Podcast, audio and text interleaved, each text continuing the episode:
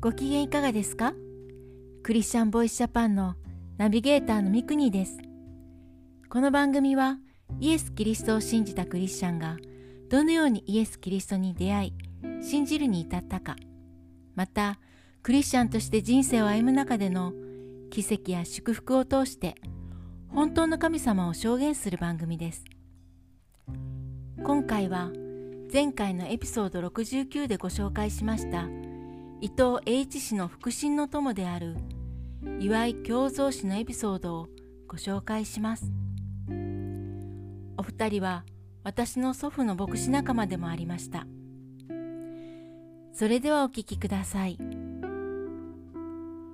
私の両親は当時では珍しく2人ともクリスチャンで私も幼い頃から教会に通っておりました。そうして大人になっても教会から離れることはありませんでしたが仕事は職業軍人の道に進み第二次世界大戦も体験しました。しかし私自身の信仰は聖書は神話の書であり古い宗教的文献に過ぎない。これを鵜呑みにするのは愚かなことだと考えていました。私が若い時に通っていた教会の牧師がこの聖書を霊感の書として誤りなき神の言葉として受けていることに私は非常に驚いていました。教育を受けた者がこの処女降誕や復活さまざまな奇跡が書かれている書をそのまま受け入れるということは私にとってとんでもない間違いのように思えました。牧師さんが信じているので不思議に思い聞いたのです。先生あなたは本当にこの聖書をそのまま信じているのですか？ええ信じていますよ。本当ですか？と声を鋭くして聞きますと。ええ本当ですとも。それを聞いて私はこんなバカな牧師さんと付き合いにくいと思いました。へへんと笑ってそこを飛び出してしまいました。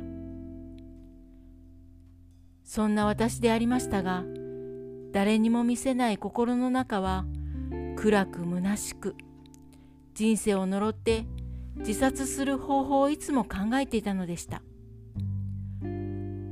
牧師をバカにしながらも心の植え替きのために教会から離れてしまうこともできずひねくれた心のままさまざまな教会をジプシーのように渡り歩いていました。そんな時菅藤と牧師が牧会する落合キリスト教会に行きその時ここに神様がおられると思いました。そうしてこの教会に通い続けることになり教会ジプシー生活も終わりました。こうして私がかつては聖書を霊感の書として誤りなき神の言葉として信じている牧師を馬鹿にしていたこと自体が大変な間違いであったと教えられました聖書は私にとってあまり大事な書ではありませんでしたが神の霊感によって書かれた書であるということがだんだんと分かりました主が私の目を開いてくださったのです。この聖書を神の契約の書と見ることができるようになりました。やがて若い時の先生のもとに帰り、先生、誠に失礼しました。私は本当に聖書が神の言葉であると分かりました。と申し上げました。牧師先生は大変喜んでくださいました。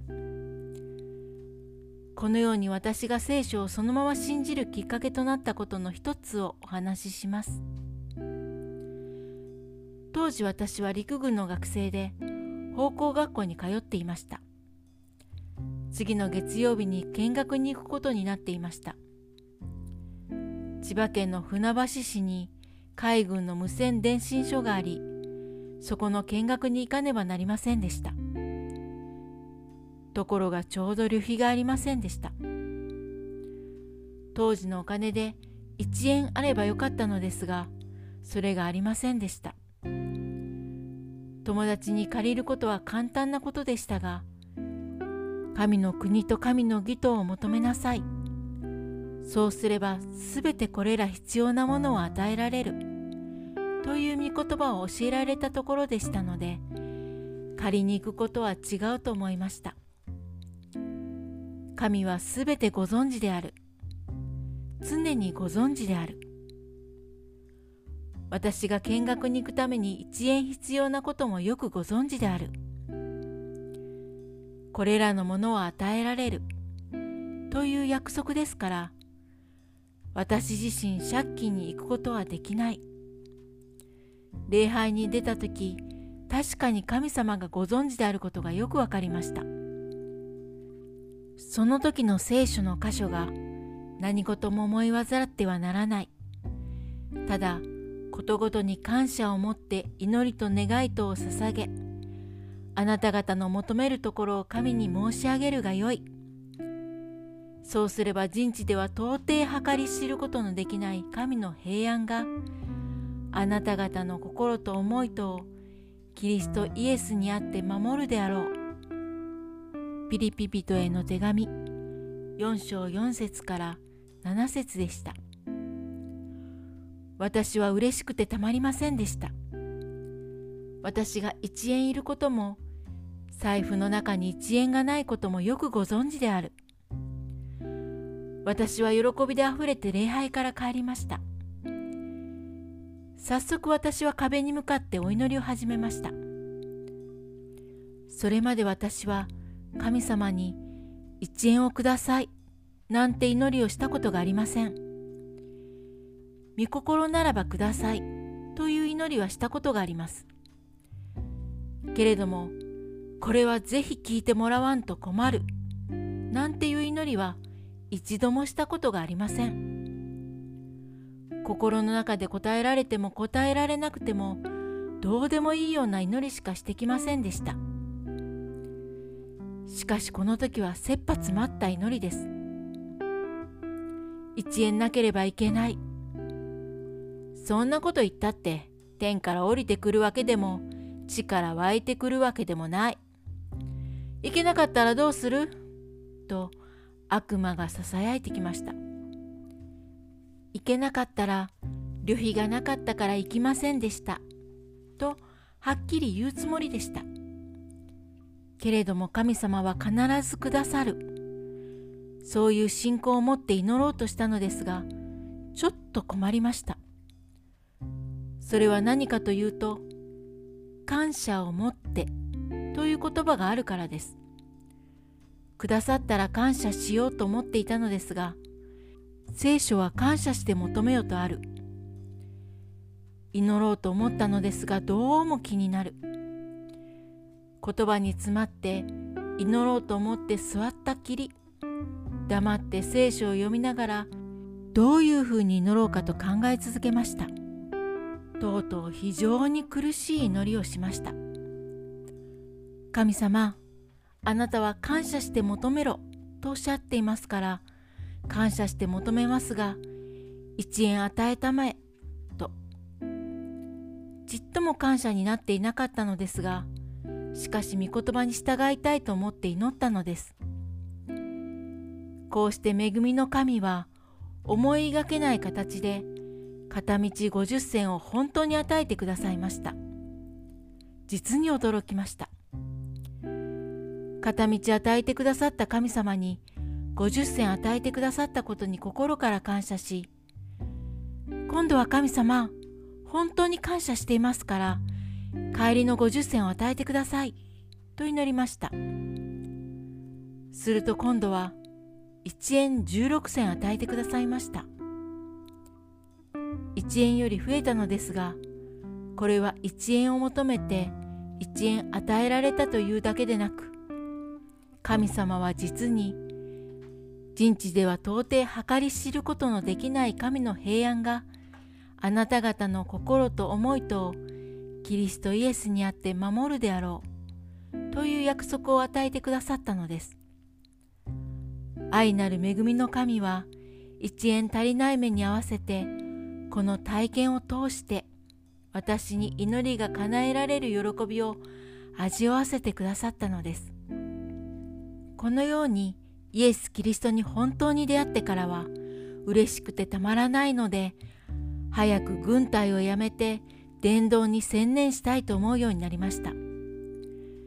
けれども陸軍の規則が許しません。幼年学校から士官学校に行きそこから入隊した者は嫌だから辞めるというわけにはいかなかったのです。首を切られるまではやめられません。それでも抑えられなくて軍服のままで伝道していました。たまに礼拝のメッセージもしました。あちこちの家庭集会にも行きました。私はこの私を作ってくださり私を愛してくださる神様を伝えることが私の本業で軍人はいわば私の副業だということをどこへ行っても言っていましたのでしまいに憲兵に目をつけられました。ある日憲兵隊に呼びつけられて憲兵隊長に「岩井さんこれを見なさい」と一枚の文面を見ると「岩井のやつはけしからん」将校で大事な幹部のくせに軍人は副業だと抜かした。彼は即刻クビにすべきである。そのような要求の文書でした。私は「ああ確かに私の発言した通りです」と言いました。憲兵隊長は驚いていました。平誤りに謝ると思ったからです。しかもシャーシャーとその通りだと言っている。それから押し問答が始まりました。